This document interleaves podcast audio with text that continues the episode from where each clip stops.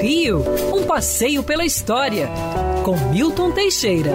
Amigo ouvinte, no dia 13 de maio, Dom João VI fazia aniversário e as grandes criações de Dom João ocorreram nessa data.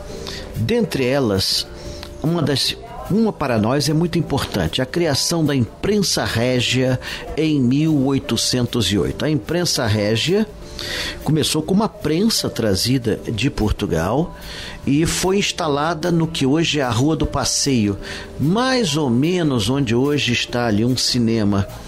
É, essa imprensa régia imprimia boletins e a partir de outubro passou a imprimir o primeiro jornal do Rio de Janeiro, a Gazeta do Rio de Janeiro. É, nós antes tivemos imprensa aqui, mas de maneira disfarçada, pois Portugal proibia. Sabe-se que no Rio de Janeiro, no século XVIII, tivemos uma prensa que imprimiu alguns livros. E dizem que os holandeses é, imprimiram no Recife, no século XVII, alguns panfletos pretos. Afora isso, é, não existia outro tipo de imprensa entre nós.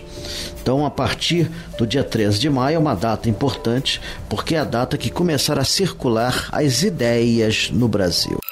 Quer ouvir essa coluna novamente? É só procurar nas plataformas de streaming de áudio. Conheça mais dos podcasts da Band News FM Rio.